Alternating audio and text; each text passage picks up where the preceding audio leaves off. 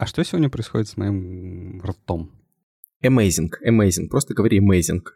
Фронтенд-разработчик с дизайнером приходит и говорит, «Э, наши отношения в последнее время не клеются. Между нами как будто бы кошка пробежала. Поняли, поняли шуточку. Приходите, э, задаете уточняющий вопрос, а он такой, ха-ха-ха, э, нет, давай-ка как-нибудь выкручивайся сам.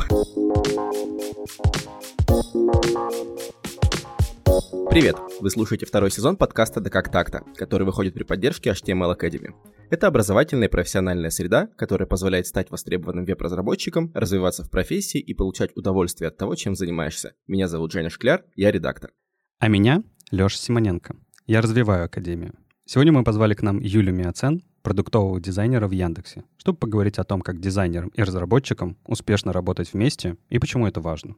Мы также обсудим, должен ли фронтенд-разработчик разбираться в дизайне, а дизайнер в коде. Юля, привет. Привет, ребят. Спасибо, что позвали. Ну и, наверное, э, с чего стоит начать? Это с небольшого рассказа о себе, то есть э, кто ты, чем ты занимаешься, и самое важное, э, кто же такой продуктовый дизайнер, то есть какими задачами занимается продуктовый дизайнер. Угу.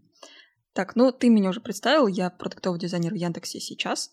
А, до этого работала в куче разных э, других крупных и не очень крупных компаний, тоже как продуктовый дизайнер, но начинала свой путь как фронтенд-разработчик, поэтому я знаю, как важны коммуникации между теми и другими, и как обстоят дела с обоих сторон баррикад. Вот, возможно, слушатели знают меня как а, аниматора на чистом CSS, либо как а, говорящей голове на конференциях, который рассказывает о CSS и дизайне и, возможно, о чем-то еще. А, возможно, видели на каких-то подкастах или еще где-то. Вот. И с недавних пор я Google Developer Expert по вебу, так что про код я тоже немножко знаю и немножко расскажу чего-нибудь полезного сегодня. Слушай, ну вот у нас есть самые маленькие слушатели, которые, наверное, не совсем понимают, что такое продукт и продуктовый дизайнер. То есть для них, наверное, продуктовый дизайнер — это тот, кто упаковки для молока делает. А, можешь развеять этот сразу, сразу миф такой у нас будет, разоблачение? Да, есть а, я думаю, все знают, что существуют такие штуки, как студии, где приходят клиенты, заказывают какой-то небольшой продуктик э, и уходят. Ну, то есть это какой-то сайтик, какой-то небольшой э, сервис. Угу. И вот это вот, э, это не продуктовая разработка, потому что там команда не работает над продуктом, они не ну, как бы они не прикипают к нему любовью, это не их детище, они просто выполняют задания заказчика.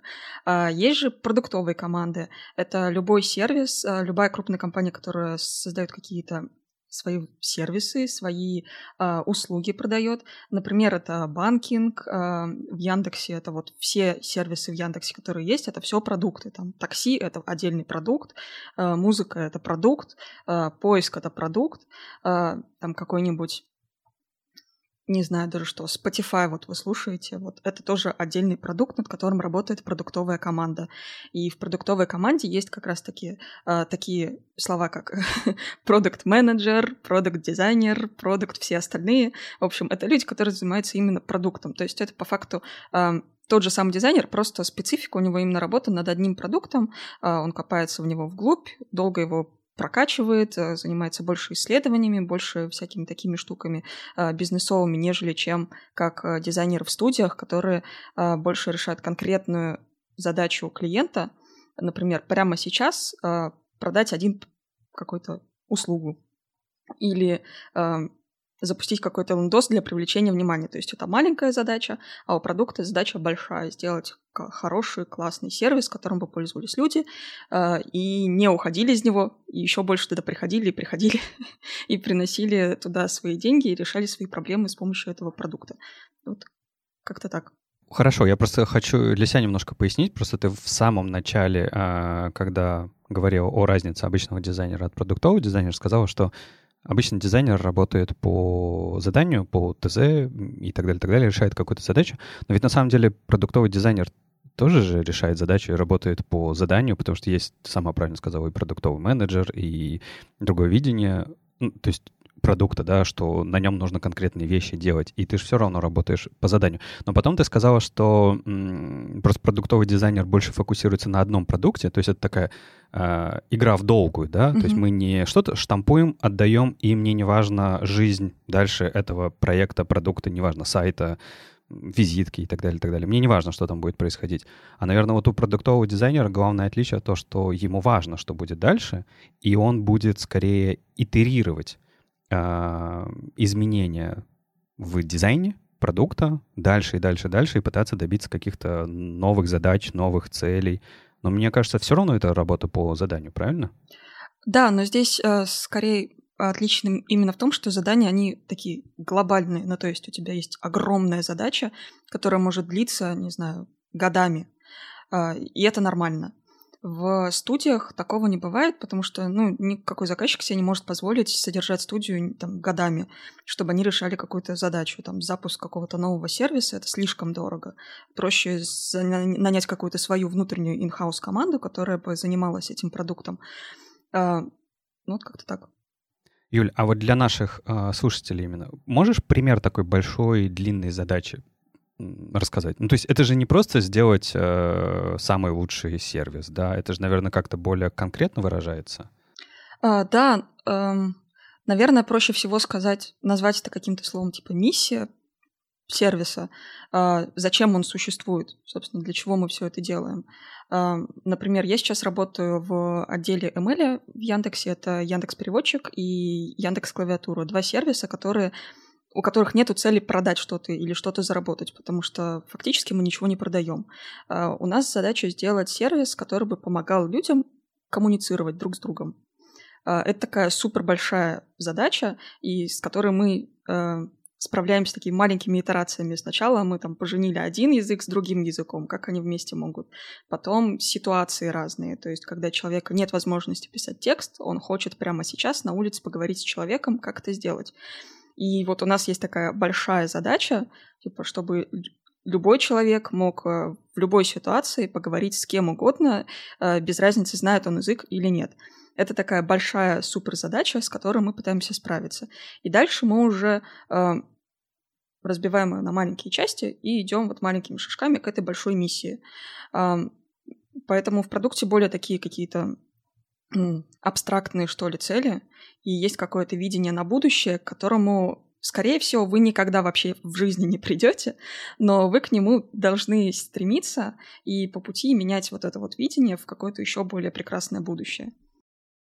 Знаешь, я к чему хочу еще подвести? То есть получается, что продуктовые дизайнеры, они, э, ну то есть это не какая-то не знаю, набор рук, которые решают задачки, да, для менеджеров, ну, вот как э, в веб-студиях, например.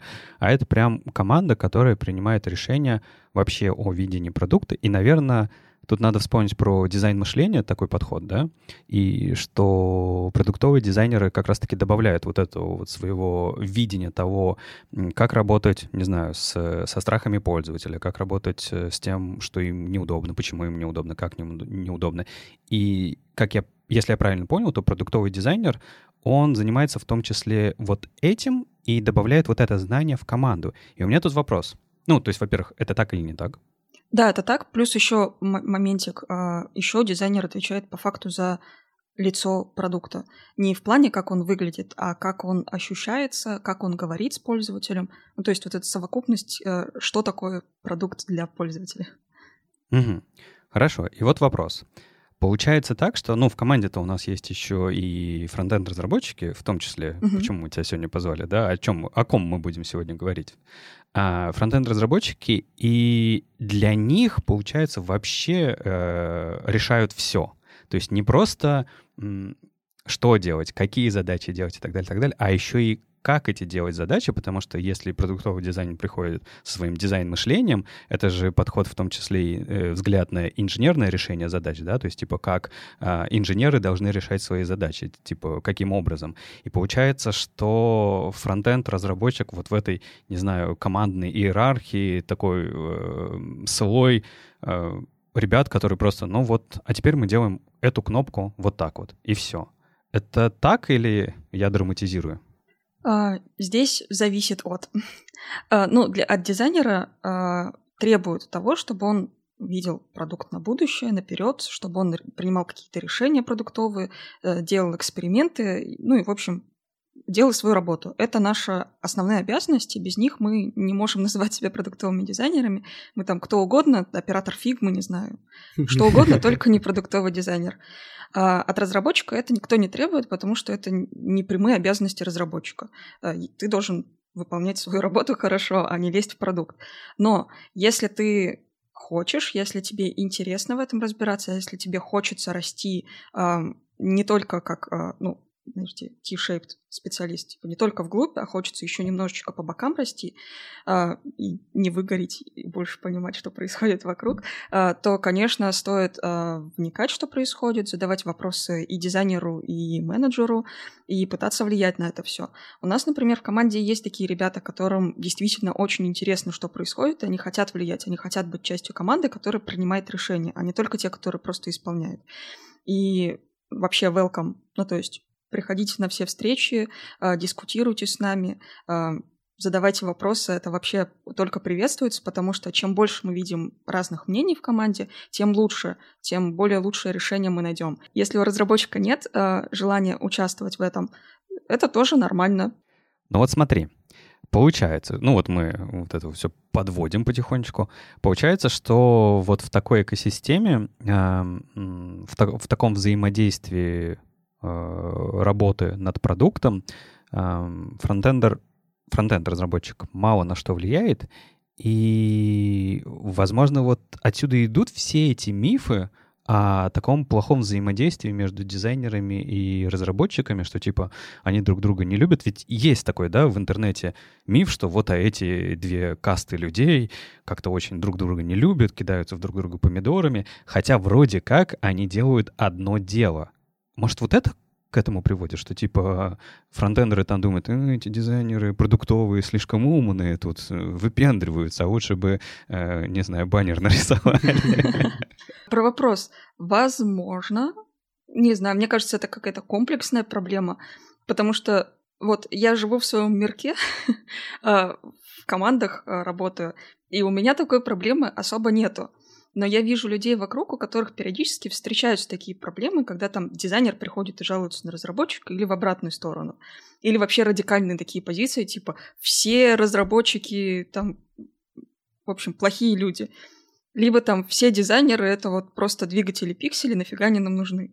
И ты такой сидишь и, ну, по почему? Ребят, вы же как бы, ну, без одного, без одного из вас не получится вообще продукта. То есть вы как бы две половинки единого целого, без вас не будет, в принципе, интерфейса. Вот, и это довольно странно. И я не совсем понимаю, почему так получилось. Здесь э, есть и историческая составляющая, потому что э, продуктовый дизайн появился вообще только вот в 2012 году в России, плюс-минус продуктовые команды начали появляться. До этого дизайнеры просто рисовали что-то в фотошопе, картину, и все, и отдавали. А вы там сами Художники. разбираетесь. Да, вот именно как они такие, мольберт, там, берет, кисть, вот это все. И в фотошопе реально они кистями рисовали. Ну, то есть это была вообще не продуктовая разработка, э, не продуктовый дизайн. И разработчики точно так же к ним относились. И понятно, когда ты сталкиваешься с таким, когда э, дизайнер ну, его так научили, что он художник, не учили, что нужно разбираться в технологиях. Ну, такой, в смысле, я нарисовала, вы не можете повторить разработчики такие, а что ты мне нарисовал? Я, это вообще невозможно никак натянуть. И тут какое-то есть столкновение. Сейчас же такого, ну, я редко встречаю, чтобы учили дизайнеров рисовать кистями и вот как-то вот так себя позиционировать как художников. И казалось бы, что эта проблема должна просто сойти на нет – но почему-то она все равно есть. Возможно, это какая-то просто, не знаю, от арт-директора к дизайнеру, от тимлида к разработчикам передается там с молоком матери. Не знаю, откуда это сейчас проблема берется, потому что кажется, что сейчас ее уже не должно быть. Есть такая позиция, Юля, я хотел э, узнать, согласна ты с ней или нет, что если взять э, какой-то продукт, в котором ну, много всяких разных людей, и выкинуть оттуда дизайнеров, и попросить разработчиков, которые, ну допустим, там есть разработчики, которые говорят, да зачем нам эти дизайнеры, э, хорошо, значит, бизнес соглашается, дизайнеров выкидывает, и такой, типа, давайте рисуйте сами. Вот, э, Юль, что бы ты посоветовала разработчикам, которые придерживаются такой точки что вот э, нужно всех убрать и давайте рисовать сами. Какой-нибудь прям жизненный совет нужен. А, чаще всего, когда человек говорит, что кого-то нужно убрать, э, потому что этот человек разбирается лучше, а, хочется спросить, типа, а ты точно хороший специалист, раз ты так считаешь? Обычно это не так. вот. А здесь на самом деле вот сколько команд я видела в разных конфигурациях, когда убирали кого-то из э, вот, стандартного набора команды, всегда получалась фигня. Если убрать там аналитика, вообще никакой аналитики нету, все остальные как-то сами разбираются. Получается фигня, не продуманный сервис. Убрать дизайнера, получается неэмпатичный сервис. Он не для пользователя, он для разработчиков.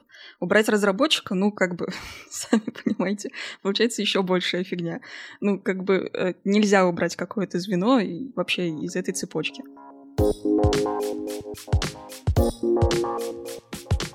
Есть некие там штучки в коммуникации, есть некоторые а, моменты, связанные с тем, что там ребята знают, как делать лучше или, оказывается, на самом деле не знают. По большому-то счету, должны ли разработчики разбираться в дизайне, а дизайнеры уметь кодить? Здесь есть нету простого ответа, ну, естественно. А, есть сложный.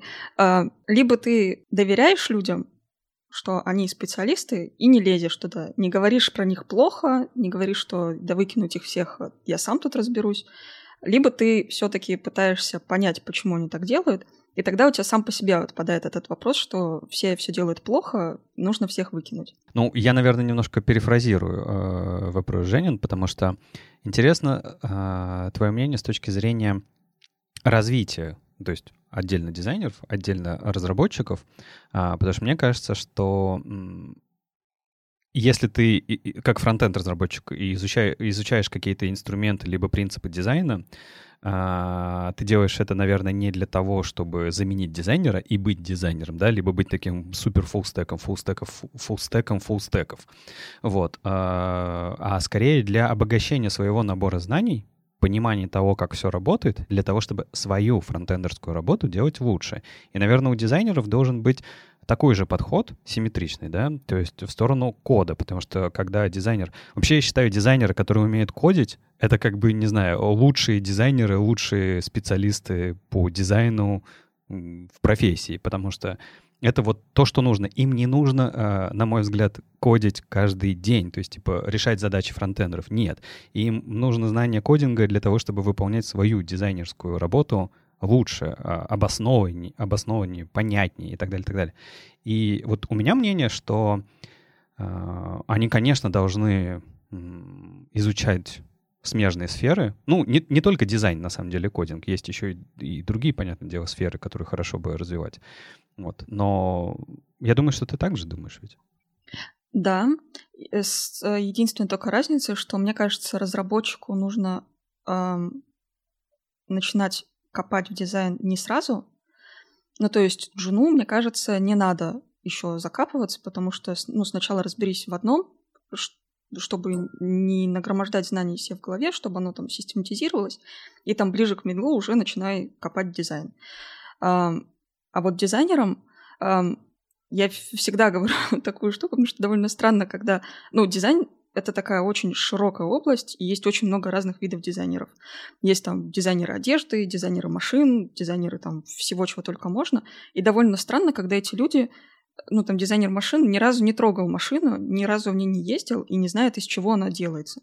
Так же, как там дизайнер одежды вообще с тканями никогда не работал. Ну, то есть он просто что-то нарисовал, а оно там как-нибудь само, и мне без разницы, из чего оно будет шиться, как носиться и как это все делать. И довольно странно, когда дизайнеры, эм, там, не знаю, мобилок или веба э, вообще не знают, как работают ни то, ни другое. Ну, то есть, а, а как оно будет дальше жить? Ну, для чего ты это делаешь? Ты же не картину рисуешь. И вот дизайнерам, мне кажется, нужно вот прямо с самого начала, потому что когда ты нарисовал первый пиксель, ты должен понимать, куда он ляжет потом. А, поэтому мне кажется, что для дизайнеров а, единственная разница, что должно быть с самого начала какое-то понимание, а, как в целом работает эм, веб, либо там, если ты чисто на мобилках фокусируешься, мобилки. Ну, в общем, твоя предметная область. Для разработчика можно это делать чуть-чуть попозже, а, потому что Джуну все равно никто не даст какие-то такие продуктовые задачи большие, где у него не будет никакого саппорта. А у дизайнера такое легко может быть, потому что, ну, ты делаешь дизайн, и какая-то минимальная ошибка может принести очень большой ущерб компании.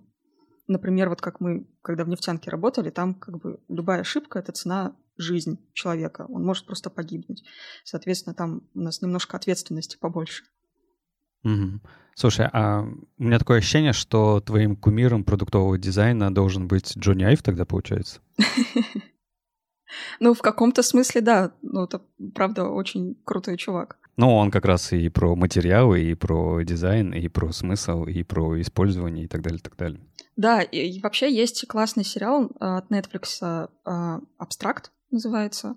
Там всего два сезона, и каждая серия — это рассказ про какого-то дизайнера. А, там нету дизайнеров интерфейсных, там каждая серия — это дизайнер там кроссовок, вот чувак, который Nike придумал, там человек, который машины рисует, ну, в смысле, и потом конструирует, и много-много разных дизайнеров. И вот э, посмотреть, как они работают, ну, после этого не будет никаких вопросов, зачем мне нужно изучать веб-технологии.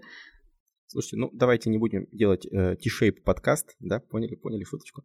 А, поговорим э, именно про дизайн э, интерфейсов, про вот наши веб-разработческие э, дела. Вот, Юля, э, для самых маленьких есть UI, есть UX. Вот прям какими-нибудь совсем-совсем простыми словами расскажи всем нашим юным слушателям, что такое UI, что такое UX и чем они отличаются вкратце. Ненавижу, когда делят UI и UX. Да, да, есть. Есть понятие дизайн.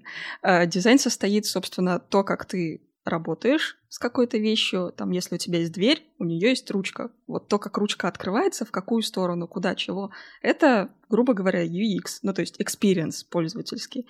UI — это интерфейс, ну, то есть э, по-нашему перевели как типа красиво или нет. Но на самом деле это именно про интерфейс. То есть одно про experience пользователя, другое про интерфейс взаимодействия. И они не могут жить друг отдельно от друга. Как, знаете, раньше было такое, когда только вот э, становился дизайн продуктовый в России, все делили, типа, есть проектировщики, то есть UX-еры, а есть дизайнеры, которые, то есть, UI натягивают. И, типа, первые рисуют квадраты серые, а вторые потом приходят и раскрашивают все это в цветное. И ты такой, у первых ну, прикольно, там сценарий расписан, все логично, все супер вообще. Вторые приходят и расставляют акценты не в те места. Ну, то есть у них красная кнопка — это не самая главная кнопка по сценарию, это просто красиво, композиционно кнопка. И у тебя все сломалось. И вот так каждый раз. Поэтому одно с другим, оно как бы неразрывно. Слушай, Юль, а вот э, как ты, ты только что сказал, как меня бесит, когда эти слова объединяют. А меня вот э, тоже зацепил вот этот момент про красиво.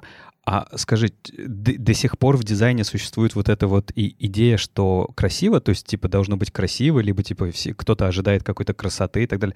Просто на, на мой взгляд, и у меня очень давно сложилось это понимание, а в дизайне важно не красиво или некрасиво, потому что дизайн решает задачи.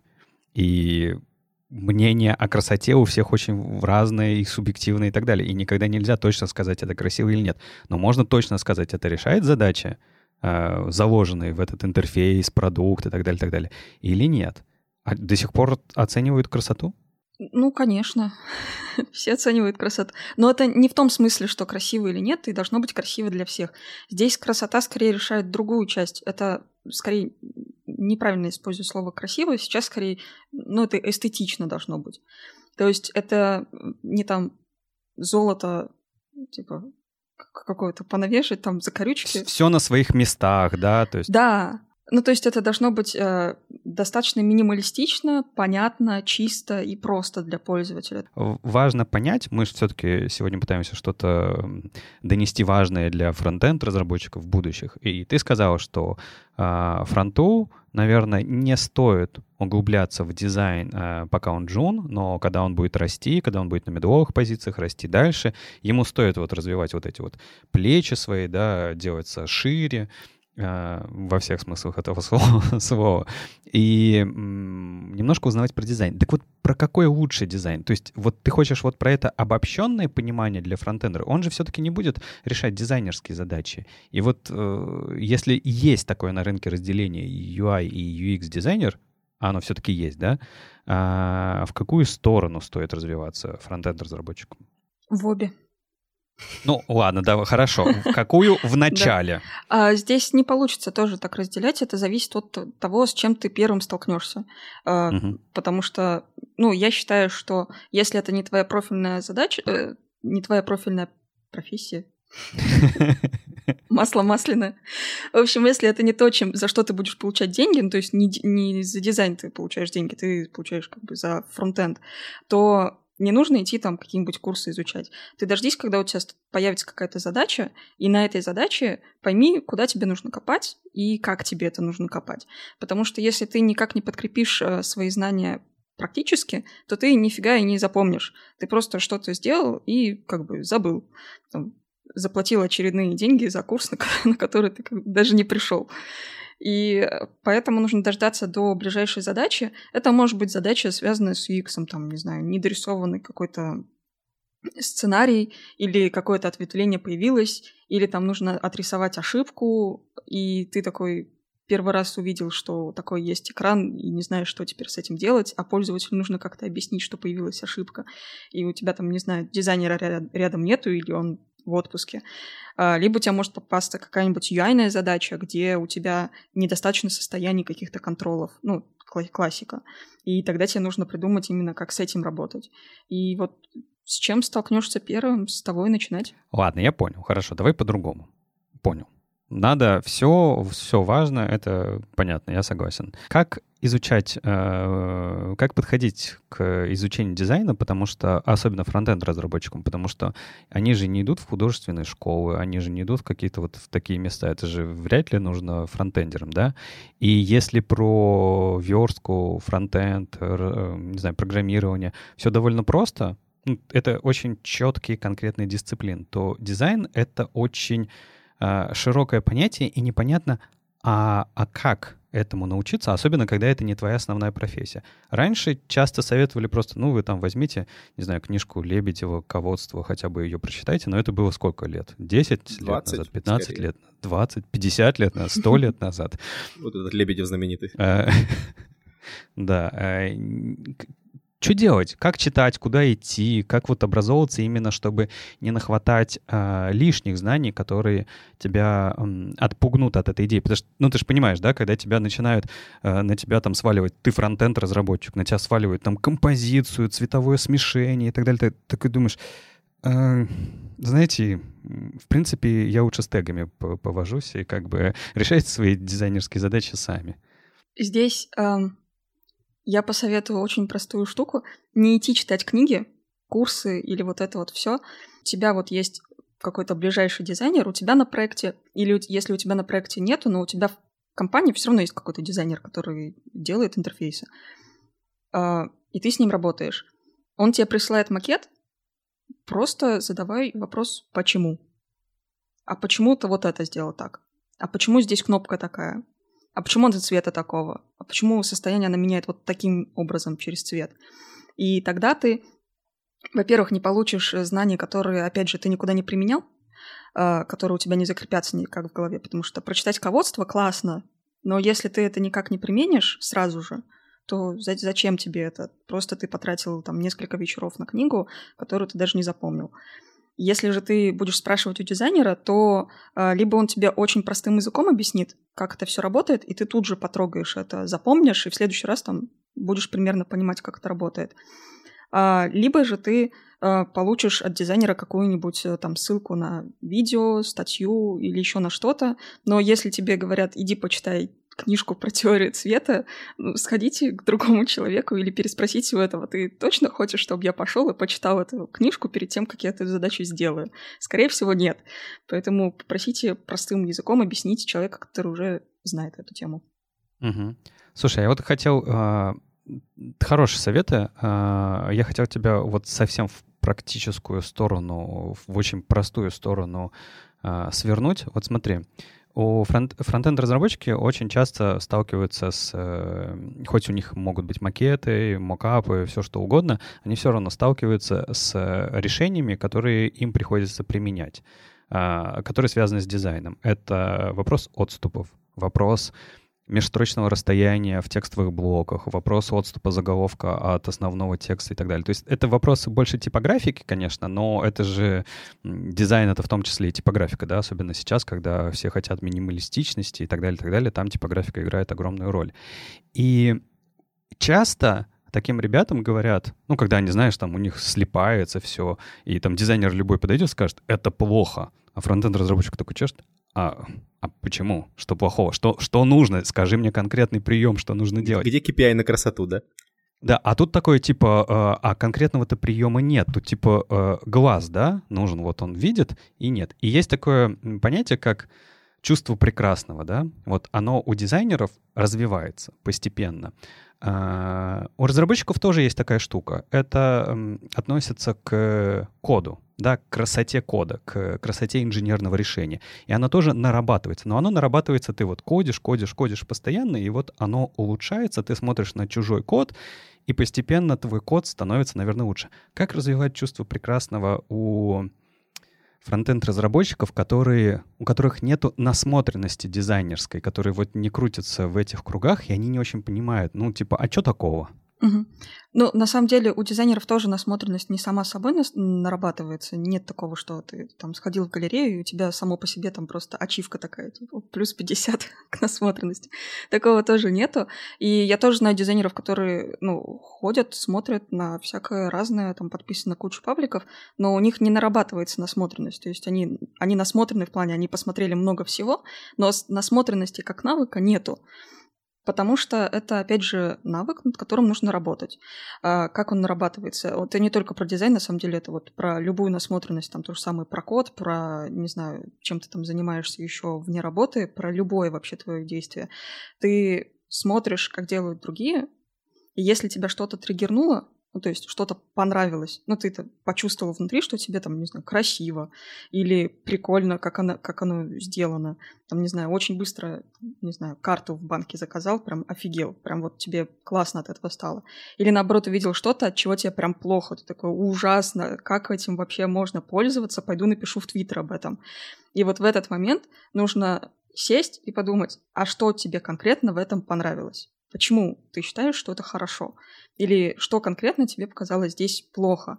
И вот ты вычленишь из этого какие-то маленькие кусочки, потому что ты не можешь сказать, что там, не знаю, тебе весь сайт какой-то прям очень нравится. Не знаю, сайты Пла вот как любят, что типа у mm-hmm. них вот прям супер классные сайты.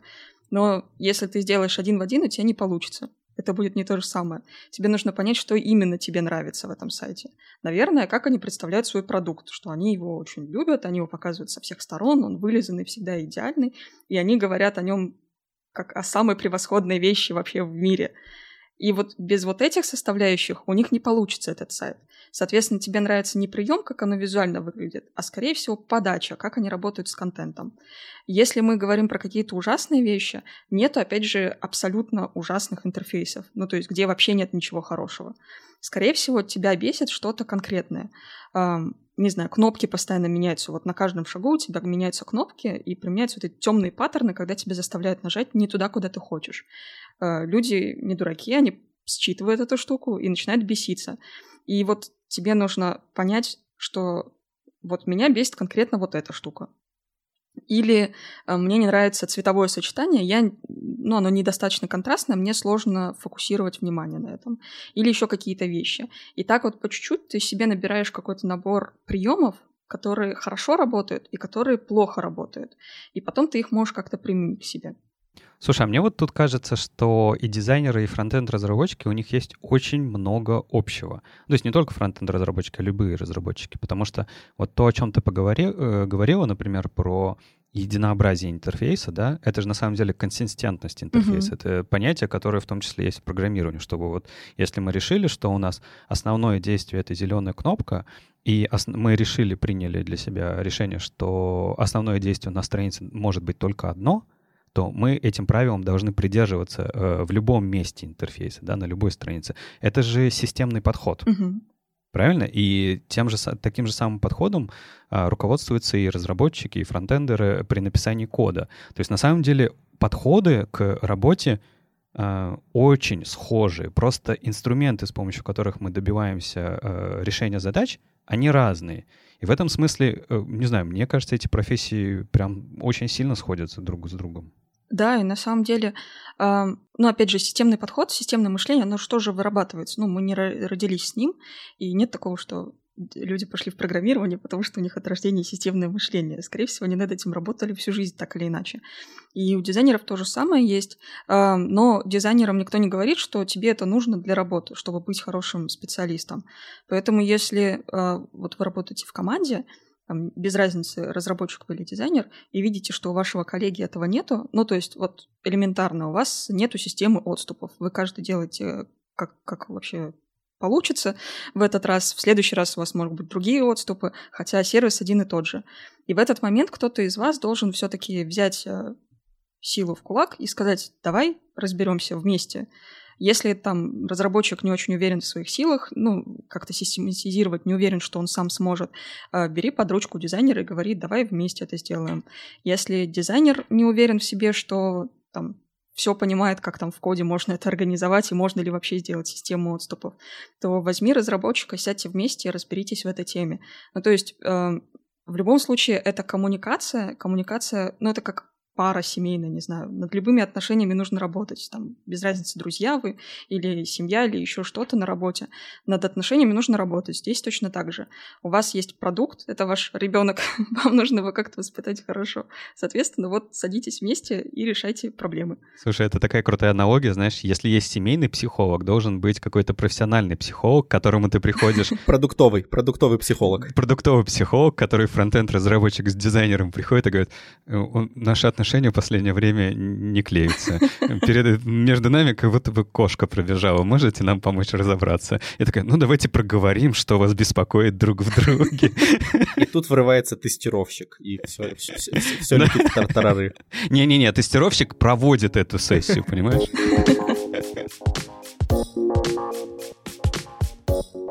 Юль, смотри, ты сказала очень интересную вещь. Никто не требует э, вот эти, ну, там, от э, разработчика знаний дизайна, да, чтобы считаться хорошим разработчиком. Никто, ну, наверное, не требует от эм, э, дизайнера знаний кода. Ну, по большому счету, да, можно там себе чуть-чуть выторговать побольше денежек, но, наверное, наверное, если ты уже middle и понимаешь, зачем тебе это надо.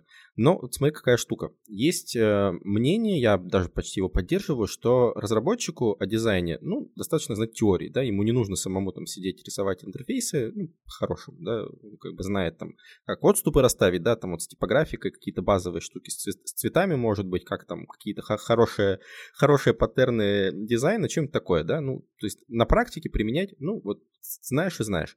А с дизайнерами как будто это работает наоборот, что дизайнерам нужно больше с практической точки зрения понимать верстку, например. Если мы говорим там о, о а, том, чтобы не принести фигню потом разработчикам, да, вот там взял дизайнер, нарисовал какой-то интерфейс, а его потом ну, прям совсем, совсем, совсем или тяжело, или практически невозможно реализовать, потому что, ну, вот он не понимает, да? Это то, то о чем ты тоже э, раньше говорила, что там дизайнеру машин нужно понимать, как устроена машина. Вот здесь то же самое.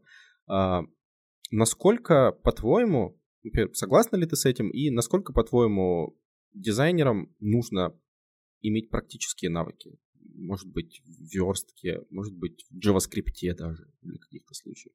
Ну, здесь, как обычно, никто никому ничего не должен, если этого не обещал. Соответственно, дизайнер не обязан никому верстать, разработчик не обязан никому делать дизайны. И э, дизайнер сам себе выбирает, что он хочет э, видеть вот своей одной из плечей T-шейпа, ну, то есть куда он хочет расти. Он может не хотеть вообще кодить. Ну, то есть он знает, как работает веб, в плане, что там есть Flow, есть там то все, браузеры разные, но он может не знать вообще, как код выглядит и как с ним работать. Это нормально абсолютно. Главное, чтобы он в чем-то еще вообще разбирался, потому что если он только дизайн умеет, в смысле пиксели по фигме двигать, это ну, не дизайнер. Он должен либо там, в бизнесе разбираться, либо графику рисовать офигительную, либо в motion. Ну, то есть какая-то должна быть смежная область. Тогда он будет лучше и как дизайнер, и как вот эта смежная область. Также и разработчик, никто его не заставляет идти в дизайн, он может идти, не знаю, там, в security, в backend, там, еще что-то делать. Ну, то есть э, главное, чтобы он тоже как-то развивался и обогащал себя какими-то соседними областями. Если же у вас так совпало, что дизайнер хочет покодить, ну, интересно, или, не знаю, занимался когда-то этим в школе, на, пока, на Паскале очень понравилось, решил, что в вебе тоже пригодится, ну, тогда окей. Но здесь я бы не сказала, что нужно именно практические знания иметь. Здесь база тоже нужна, потому что без базы довольно сложно будет дальше развивать. Ну, то есть ты знаешь набор фактов, что там, не знаю, гриды сейчас модные, но эти факты очень быстро устареют, и у тебя нету никакой базы. Соответственно, база, э, нужно начинать с базы, я считаю. Точно так же, как разработчику, нужно начинать с базы в дизайне. Э, не то, как сейчас модно сделать, не знаю, стеклянные там интерфейсы, потому что это какая-то маленькая такая штука, которую ты умеешь делать, но под этим нет никакой базы. Соответственно, если ты начнешь с базы, то ты на нее сможешь налепить потом любые тренды, которые сейчас модны. Дизайнер там посмотрит новые спецификации, что мы сейчас там можем делать много всего классного. Разработчик узнает о новых стилях, которые сейчас модны, и сможет их применить. Но вот без базы они не смогут как-то развиться мне кажется. То есть получается, как говорил Людвиг Быстрановский, чтобы стать хорошим дизайнером, тебе нужно э, научиться сначала делать хорошо самые простые базовые вещи, да, а потом дальше все. Я вообще немного, чуть-чуть совсем не о том спросил, то есть о том, да, но чуть-чуть в другую сторону. А, смотри, получается, что действительно никто никому ничего не должен, да, там есть должностная инструкция условно у дизайнеров, которые он там дизайнит, и у разработчиков, которые он там что-то кодит, да. А, но речь сейчас о том, что будет ли дороже на рынке стоить специалист и за счет того, что он лучше понимает, что нужно вот тем, с кем он общается. То есть вот дизайнер, который умеет кодить, будет ли он более востребован, а, чем дизайнер, который не умеет кодить? Ох, это тоже очень сложный вопрос, на самом деле, потому что это зависит очень сильно от компании. Не каждый работодатель понимает ценность этого. То есть ценность, э, безусловно, есть, но не каждый работодатель может понимать, зачем это нужно, потому что у него там, например, тоже сложились какие-то представления из 2000-х, э, когда есть жесткое деление, и вообще эти миры никак не пересекаются. А есть работодатели современные, которые понимают, что если человек умеет в какую-то соседнюю область, то он круче как специалист, и тогда тебе накинет денежек. А, тут уже зависит от тебя, хочешь ты идти к хорошему работодателю или плохому. Мне кажется, что тут еще смотрите, если смотреть не только на конкретные э, рабочие места и так далее, а на в целом индустрию, э, сообщество, что мы делаем, зачем мы делаем. Мы же это делаем не только, я надеюсь, для того, чтобы заработать денег, да, а для того, чтобы вот человеческий прогресс, он шел, он был неостановим, и мы делали э, жизнь там друг для друга, удобнее, комфортнее и так далее, и так далее. Решали какие-то повседневные проблемы. И на самом деле есть же такой подход, э, в последнее время он очень популярный, это STEM-образование, это образование на стыке инженерных навыков и гуманитарных навыков. И, на мой взгляд, специалисты, у которых есть навыки междисциплинарные, это офигенные специалисты. Мне кажется, что только вот а, за счет м, неординарного, знаешь, такого смешения а, навыков внутри специалиста можно делать какие-то прорывные штуки. То есть если вы хотите просто, и вам нравится, и вы чувствуете комфорта себя в этом, а, просто создавать интерфейсы, это окей, вы можете этим заниматься. Но, на мой взгляд, если вы хотите вот двигаться вперед, как, э, не знаю, как специалист, вы хотите двигать с помощью себя э, продукты, делать что-то значимое, то вот эта вот T-shape модель, про которую Юля ты говорила, ее важно развивать. Очень важно смотреть а, в другие дисциплины. И очень важно собирать у себя такой очень странный коктейль из а, разных дисциплин, потому что вот именно обогащение каждой дисциплины будет обогащать предыдущий опыт в том числе. И вместе оно будет давать, ну, как, как бы очень хорошие, интересные результаты, которые вот позволят, не знаю, делать крутые штуки. Ну, это мне так кажется. Мне кажется, даже здесь ну вот мы все говорим, что надо, надо развивать. Возможно, э, новички, кто в профессии, там, не знаю, меньше года, такие бросятся, типа, блин, ну у меня как бы, я и так целыми сутками учусь, работаю, еще мне тут какую-то другую дисциплину развивать в себе нужно. Мне кажется, к этому все приходят так или иначе в какой-то момент времени. Потому что, ну, мы как специалисты в профессии, точно так же, как и человек вообще на протяжении всей своей жизни, испытываем некоторые кризисы, когда мы вот дошли до какого-то потолка своего внутреннего, и дальше не понимаем, что делать. Типа, там, обычно в на пять лет, профи... когда ты работаешь в профессии, у тебя становится какой-то кризис, что типа и этим я буду заниматься всю жизнь. И здесь либо человек сдается, либо находит как раз вот какую-то свою ответвление, в котором он начинает развиваться. А, дальше у него еще такие кризисы становятся. И мне кажется, в какой-то момент а, все к этому придем, когда у тебя либо там один, либо два каких-то плеча уже появляется, либо ты начинаешь уже не в T-shape модели ходить, а в M, когда у тебя есть уже какие-то прям углубления, и ты прям такой суперспециалист во многих областях. Но этого ни в коем случае не случится, когда ты год в профессии. Это, скорее всего, уже 5, 10, 15, 20 лет. Ну, то есть вот смотри, я просто на себе даже пример. Э, я в профессии сколько, 21 год, и у меня как бы типа а, во мне и разработка, причем как бы фуллстековская, да, и фронт, и бэк и так далее. Во мне и дизайн, во мне и маркетинг, во мне и бизнес, во мне и управление, и вот это вот все.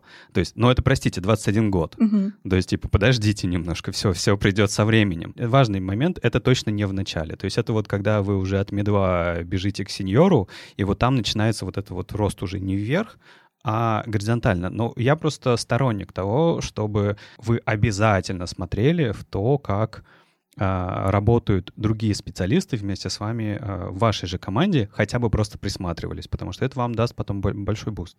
Ну и опять же, важно задавать вопрос, вопрос, почему не только дизайнеру, а вообще всем в команде.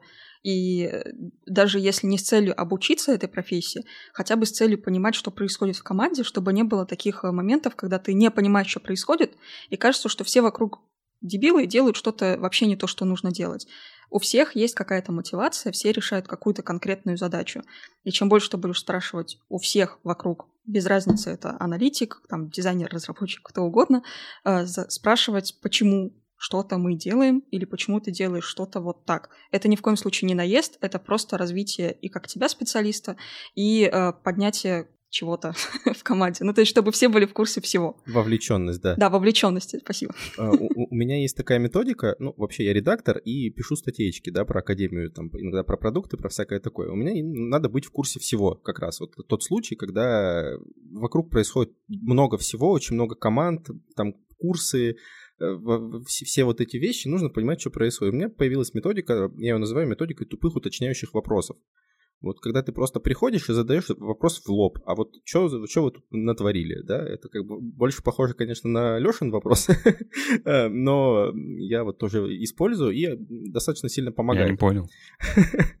Леша, кстати, ты вообще, кстати, вот ты там перечислял свои, свой опыт, ты забыл добавить, что ты еще ведущий лучшего на свете подкаста, так что... Да, ну не, понятное дело, это я так... Лучшего, лучшего на свете подкаста веб-стандарты, конечно. Это, ну я редко, да. Ну, я, я, я к тому, что да, в общем-то, дорогим слушателям можно посоветовать в этой ситуации просто не бойтесь, э, не бойтесь уточнять, потому что, скорее всего, эм, ну, очень редко случается ситуация, когда вы работаете с каким-то человеком, особенно которому от вас что-то надо, и вы приходите, э, задаете уточняющий вопрос, а он такой, ха-ха-ха, э, нет, давай-ка как-нибудь выкручивайся сам. вот так, такое, такого почти не бывает. А если есть, то лучше бежать от этих людей подальше. Скорее всего, это очень токсичная атмосфера. Юля, вот э, давай о тебе. Э, пример, может быть, какой-то из твоей практики многолетней, невероятной. Э, как знание вот разработки, да, твой опыт, он помогает тебе в работе продуктового дизайнера. Можно какой-нибудь один пример? Один. Можно хоть два. Сложно. А, да, на самом деле примеров много, потому что они везде по чуть-чуть как-то появляются. А, как минимум, это коммуникация, очень сильно помогает в коммуникации, потому что я себя редко чувствую тупой рядом с разработчиками. Ну, у дизайнеров такое часто бывает, э, что ты много умных слов слышишь, а не понимаешь, что происходит. И спросить-то как-то тоже стесняешься, чтобы не выглядеть дебилом. И вот э, из-за того, что я в этой среде постоянно есть, и все, там сначала карьера была, у меня такой проблемы нету. И нет проблемы подойти и спросить. Потому что у разработчиков есть такая классная штука, как э, код-ревью, у дизайнеров такой штуки нету. Uh, у дизайнеры друг у друга смотрят макеты, когда это уже какая-то готовая штука, или когда там она отправляется на тестирование к пользователю. То есть это нет такого, что ты зашел в репозиторий, посмотрел, что человек делает прямо сейчас, вот прямо сейчас, без разницы, готово, не готово, в каком бы оно сыром виде не было. Там все стесняются, так, и поэтому есть много проблем именно, опять же, в коммуникациях и в принятии критики. У меня, опять же, такой штуки Надеюсь, что сильно меньше, чем у остальных дизайнеров, потому что с разработчиками общаюсь. А, ну и вообще, а, приносить разработчикам всякие технологии, тоже прикольно, когда приносишь, говорит, а давай попробуем. А они такие, а я стеснялся спросить, чтобы там, не знаю, не сломать ничего. Такое, а давай попробуем, мне интересно, как это будет работать. В общем, это прикольно. А, но я, опять же, не приношу макеты, которые нельзя реализовать. Это тоже такая больная тема у начинающих разработчиков-дизайнеров. У разработчиков, когда тебе приносят что-то, ты не знаешь, как это сделать. У дизайнеров, когда ты приносишь, а тебе говорят, что нельзя сделать. Вот у меня такого не случается сейчас. Слушайте, ну вот ведь вот эта штука, она такая, это скользкая штука а, про то, что можно это сделать или нет. А, часто, и мне совершенно это не нравится, часто а, ребята говорят, это нельзя сделать, а, не потому что это нельзя сделать, а потому что лень, что-то сложно, что-то такое непонятное. Я просто э, видел такие штуки, которые делают люди. Ну, вы же сами наверняка вот э, в комьюнити видите, как люди там а, в рассылке, в письмах, где вообще нет никаких интерактивных элементов, с помощью какой-то э, жесточайшей магии э, набора инпутов, радиобаттонов и так далее, так далее, огромного количества делают интерактивные формы, которые работают прекрасно и форми- формули... ну, типа, делают тебе письма интерактивными, там, где это не должно, блин, работать. А они делают, чтобы оно работало. Вот. И мне кажется, у нас инструментарий сейчас настолько богатый, что э, скорее, когда говорят, что это невозможно, это больше про уровень. И вот э, мой совет такой, все-таки подкаст образовательный, да? Мой совет такой, что когда вы думаете, что это невозможно, э, ну, вспомните себя, не знаю, ребенком, когда вы вам не важно было, что это невозможно, вы просто шли и экспериментировали. Вы там ошибались, ошибались, ошибались, пробовали и что-то узнавали. Чаще всего все, что вы скажете невозможно, оно возможно. Просто нужно найти тот самый способ, тот самый набор, вот, я не знаю, свойств, навыков, подходов, который просто это перевернет вашу картину обычного, что вы типа верстаете прямоугольники друг за другом, и они иногда перестраиваются, когда у вас адаптив, а, в что-то, что как бы типа, а треугольники тоже бывают. Еще, кстати, момент есть такой, что в каждой команде, ну, редко бывают команды, где один разработчик, один дизайнер, ну, в плане всех э, в одной единицы в команде, по одной штуке в смысле.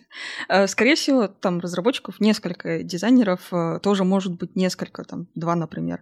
Э, и если тебе один человек говорит, что невозможно, в команде стопудово, вот прям сто процентов есть какой-нибудь человек, которому просто будет в кайф покопаться в этой штуке. Угу. Надо просто понять, э, к каким людям можно подходить с какими-то идеями покопаться. Кто-то любит больше версточки покопаться, кому-то нравится там какой-нибудь скриптец написать, чтобы прям там вообще супер, или там перформанс улучшить. Ну, то есть нужно понять, у кого какие есть вот моменты, интересы, и к этим людям приходить. И тогда ты точно не услышишь никогда, что это невозможно. Скорее всего, они такие типа, блин, офигенно, я придумал, чем я займусь сегодня вечером, давай покопаемся в этой штуке. Слушай, а вот давай э, представим гипотетическую ситуацию, в которой все-таки в компании один разработчик и один дизайнер. Ну, так, не знаю, такая вот... Это один человек. Маленькая компания. Просто у него раздвоение. Ну, блин, Леш, ну... ну, вебмастер, помнишь, такая штука была? Нет, ну, вебмастеры, я, я-то помню, наши слушатели могут не помнить. Смотри, вот э, есть один разработчик, один дизайнер, и разработчик понимает, что дизайнер вообще не вывозит. Ну, вот просто вообще не справляется со своей работой, а, и при этом нового нанять не могут, потому что, не знаю, дизайнер э, сын гендира. Ну, так бывает. А, вот может ли в таком случае разработчик помочь, э, помочь компании, дизайнеру, и как это сделать? Ну, здесь э, сначала я опять же спрошу, а ты уверен, что он не вывозит? Может, это ты просто не вывозишь? Ну, то есть здесь всегда обратная ситуа- ситуация, с двух сторон нужно смотреть, потому что здесь могут быть человеческие отношения, тебе просто не нравится человек, или там, не знаю, от него пахнет невкусно. Ну, то есть это может быть что угодно, что никак не связано с навыками человека. Либо ты просто не понимаешь его мотивацию, почему он делает такой интерфейс, а у него она есть. И сначала нужно как-то все-таки покоммуницировать, позадавать вопрос, а почему? А почему ты это делаешь? А почему то делаешь? И вот если ты не слышишь ответов на почему, то есть нет мотивации никакой за тем, почему такой-то цвет или такая-то кнопка здесь стоит, то тогда это уже, конечно же, вопрос, э, вопросы к этому человеку, и нужно сходить к руководителю и поспрашивать, а почему вот так, где ответ это, собственно. Да, я бы добавил еще, что ну, всегда нужно понимать э, контекст задачи, в которой э, это решение предлагается, потому что ты же не знаешь, чего требовалось от дизайнера. Может быть, он идеально выполнил задание, понимаешь? И мы же вот любим, это, это вообще наше любимое. Мы почему-то про код очень редко так говорим, но когда дизайнеры, особенно э, Артемий Лебедев, выкладывает свои работы, о, весь интернет бурлит о том, как, да как можно за такие деньги делать такое? Это же просто ужасно. А хоть кто-нибудь видел вообще задание, с которым приходили, э, ну, к Лебедеву? Никто. Все судят только о работе без контекста, то есть в вакууме. И вот это вот э, нужно не забывать про эту вещь. Поэтому э, я, я согласен с Юлей, что нужно, во-первых, подумать, э, убедиться, что ты чё, точно так же, как дизайнер, понимаешь задачу, и вы одинаково на нее смотрите. Uh, вспомнить совет, что, типа, если компания, у нее там такие токсичные отношения, что это гендир, который, сын гендира, который просто художественную школу закончил, то тут, возможно, нужно бежать из этой компании, потому что, может быть, тут не нужно ничего менять и решать, просто, может, это не ваше, да? А если все-таки это ваше, и вы в той компании, где uh, дизайнер, дизайнер ведь тоже может быть джуном, вы не забывайте. То есть, типа, он такой же может быть джун, как и вы. И тут нужно просто обогащать друг друга и помогать друг другу расти, потому что вот э, командный рост — это вообще самое крутое, что есть, когда мы цепляемся друг от друга и вместе растем. Это гораздо быстрее, чем ты будешь э, в одиночку расти. Поэтому, если вы видите, что вы можете чем-то помочь, э, надо помогать. Я сейчас придумал, как еще более пикантно сделать эту ситуацию. Э, нужно, чтобы разработчик был вторым сыном гендира. Тогда семейная психотерапия. Тогда все ваши советы вообще не работают до этого. Вообще классная штука была бы, если можно было что-то типа а парного программирования, только вот для междисцип... междисциплинарное какое-то. Потому что вот когда я еще фронтендером работала, у нас был такой момент, что мы могли э, устраивать парное программирование между фронтендером и бэкендером. Э, ну, это как раз для того, чтобы все друг с другом коммуницировали, понимали, кто что делает, и немножко развивались в соседних областях. Прикольно. А вот как совместить там фронтендеры и дизайнеры, чтобы они вместе что-то поделали? Ну, навряд ли это какое-то парное дизайнерство в фигме или там парное что-то я, я, все, я, я, я все придумал, я все придумал. Нужно просто, чтобы был, значит, э, экран разделенный, знаете, как Hot Seat раньше играли за одним компьютером. Экран разделенный на две части. Слева фигма, справа, значит, редактор кода, но только в фигме работает э, фронтендер, а в редакторе кода работает дизайнер. И они, значит, по, по, ходу, по, по ходу договариваются, а, а что вообще им надо делать. Ну, кстати, мне кажется, это классная эм, классный был бы такой тренажер на именно коммуникацию. Ни в коем случае не на хороший дизайн и хороший код. Навряд ли что-то получится. Но на коммуникацию точно. Слушай, Юль, такой вопрос про инженерный дизайн. Вот ты сказала про Apple, у них э, это не инженерный дизайн, это вот как раз-таки такой вот продуктовый, красивый, кричащий, такой типа э, вы будете воодушевлены тем, что вы купите. Amazing, просто говори amazing. Georges. А у Google, например, э, более инженерный подход, более инженерный подход к дизайну, и по дизайну мы видим, то есть там ничего на тебя не кричит, ты такой аккуратненько все читаешь, все четко разложено, а неплохо, нехорошо, это разные подходы, но вряд ли, на мой взгляд, фронтенд-разработчики с э, пониманием в дизайне смогли бы э, вот создать что-то там типа лендингов Apple. Мне кажется. Точнее, давай так, это, бы, это будет менее вероятно, чем фронтенд-разработчики со знанием дизайна создадут инженерный дизайн а-ля Гугла. Это так, на твой взгляд? Мне кажется, не то, не то. Не, не то, не то не смогут? Mm-mm. Ну, потому что на самом деле вот э, два этих разных вида дизайна, они же не разные, потому что дизайнерам так нравится, а потому что они нашли свою аудиторию, и аудитории план нравится, чтобы было прям вот приятно вот с самого начала, там, когда ты только решил что-то купить, и до самого конца, когда ты там уже всем попользовался, все потрогал, анпакинг сделал, вот это вот все. Uh, у гугловых ребят, э, у их пользователей, у них немножко другие потребности. Они немножко более либо гиковские, либо там как-то в общем, немножко по-другому смотрят на вещи, на, на мир вообще. И дизайнеры решают задачу не потому, что им нравится. Может, они сами пользуются айфонами, потому что им прикольно, ну, им больше нравится так, такая техника. Но они понимают, что их пользователь — это вот человек, который вот Гуглом будет пользоваться. И они делают э, такие вещи, которые будут им больше подходить. Точно так же, как э, ребята из Microsoft, ну, там неплохие дизайнеры, просто мы их не целевая аудитория. И они делают хороший дизайн для, для людей, для которых они делают дизайн. И я не уверена, что разработчик без знания дизайна мог бы что-то из этого сделать. Ни один из вот трех гигантов. Угу, понятно. Но это, это как, э, как мы обычно... Рек... Ну ладно, не обычно, я уже давно рекламу по телевизору не смотрел, но давно, когда был маленьким и смотрел рекламу по телевизору, и все думал, господи, какой же это бред, какой же это, как сейчас можно говорить, какой же это кринж, как могут снимать такие ролики с э, э порошком, типа, это же полнейшая глупость. Так мы просто не ЦА. Да. Точно так же, как вот баннеры на сайтах. Э, ты такой смотришь, господи, что, кто они, ну вот за, как они вообще живут, все эти рекламные компании, рекламные площадки. Неужели кто-то вообще в это кликает и что-то покупает? А и таких людей много. Просто мы совсем не репрезентативны. Подожди, выходит, что а, я все пытаюсь подвести к тому, что, а может быть, могут быть инженерные команды, которые будут успешно делать свой продукт, и у которых не будет в команде дизайнеров. А ты все как-то вот, знаешь, пытаешься подвести, что нет, нет, извините, пожалуйста, дизайнеров обязательно берите. Конечно. А, я думаю, что, скорее всего, в будущем просто у нас это будет как-то более а, смерджено, что ли. Ну, то есть дизайнеры возьмут на себя часть э, фронтендерской работы, то есть э, именно версточной какой-то штуки. Э, моя вообще фантазия, что когда-нибудь мы перестанем пользоваться этими графическими редакторами, которые на конве рисуют, и будем, наконец, уже браузерными технологиями пользоваться, чтобы настоящий делать дизайн уже прям в настоящей среде. Когда-нибудь мы к этому придем.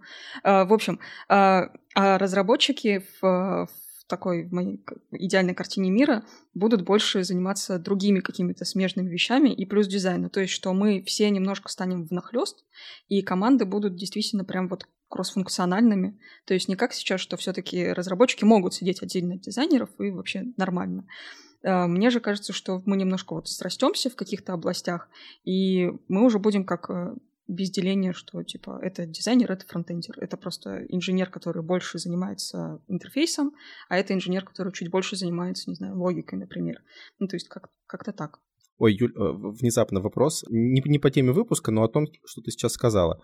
А, убьют ли в будущем нейросети и, вер, и верстальщиков, и дизайнеров? В какой-то степени да. Ну, то есть вот прямо, прямо вот, вот то, что сейчас вот делал недавно, вот, ну, был анонс, что можно написать текстовое описание, там сгенерится картинка, и вот это просто будет более осмысленно. Ты думаешь, что да? Мне кажется, да, для малого бизнеса это вообще классно. Вот появились всякие шаблоны сайтов типа Тильды, Радимага, по факту любой человек сейчас может собрать свой маленький магазинчик там на, не знаю, несколько там, ну, мыло он дома варит или там шапки вяжет, ну, в общем, что-то такое небольшое. И может уже сейчас воспользоваться всякими такими штуками и создать свой сайт без дизайнера, без разработчика, вообще без никого. И классно. Почему нет? А я все-таки, наверное, тут добавлю, потому что это же в том числе и страшилка такая, типа наши профессии убьют, э, нас всех убьют и так далее, и так далее. То есть, наверное, эм, будет дополнительный инструментарий и так далее, и так далее. Но ты вначале, Юль, говорила про э, важные человеческие э, скиллы, которые как бы ни у какой нейросетки э, пока как бы нету предпосылок к тому, что они появятся. Это типа эмпатичность интерфейса, это типа э, решение задач. Не все можно разложить на четкий структурный алгоритм. И, например, э, не знаю, если вы очень беспокоитесь за развитие искусственного интеллекта, нейросеток и так далее, и как это повлияет на вашу работу, есть хорошая книжка Кевина Роуза «Это устойчиво к будущему», 9 правил для людей в эпоху машин. И он очень хорошо объясняет, что же будет происходить скорее и как, как, скажем так, как человечеству рядом с машинами э, выжить и какими профессиями нужно обладать. Да, тут и правда нужно развивать а, междисциплинарное свое понимание и э, человеческие навыки, то есть софтовые скиллы, коммуникация, эмпатия, и будет окей. И тогда вот все, что делают нам нейросетки, это будет просто еще один инструмент. Такой же инструмент, как Figma, такой же инструмент, как вот ручка-перо, который мы пишем, такой же инструмент, как клавиатура, на которой мы набираем э, код, который потом работает. Просто немножко другой интерфейс. Не, мне кажется, на самом деле нейросети это будет просто нашим, на самом деле, инструментом больше. Ну, то есть мы какую-то рутину будем на них скидывать. Да, так и есть там в 20 раз верстать кнопку, ну, вообще не прикольно. Пусть ее сверстает кто-нибудь, а мы уже будем придумывать, как она будет хорошо работать. Да, мне тоже так кажется. Как, как кажется, это называется менеджер. Не, ну... Да, ладно, извините, извините. Леш, хотел что-то сказать? Я хотел сказать Юле спасибо, но я не знаю, Жень, ты как? Я вообще спасибо, вообще полное спасибо. Спасибо 9 тысяч, я бы сказал. Тогда, тогда уж, Юля, спасибо тебе, что пришла. Это был подкаст «Да как так-то» вместе с HTML Academy. Как всегда, в описании вы найдете ссылку на наш комьюнити-чат в Телеграме. Там можно задать нам вопрос, поболтать с другими участниками и обратиться к ним за советом. А следующий выпуск выйдет через две недели. Подпишитесь на подкаст, чтобы не пропустить. И не забудьте, что вот там на холодильнике у вас чуть-чуть пыли осталось. Обязательно протрите, потому что, ну, все-таки, ну, дышите этим воздухом. И пока. Ты повторяешься, Женя, по-моему. Ну, как, как быть? Сколько можно протирать пыль на холодильнике? Так в прошлый-то раз я когда это советовал? А, две недели назад, ну, получается. Вот. Пора опять. А, пора. Конечно, конечно. Пора, пора. Все, пока. Увидимся. Пока. Пока.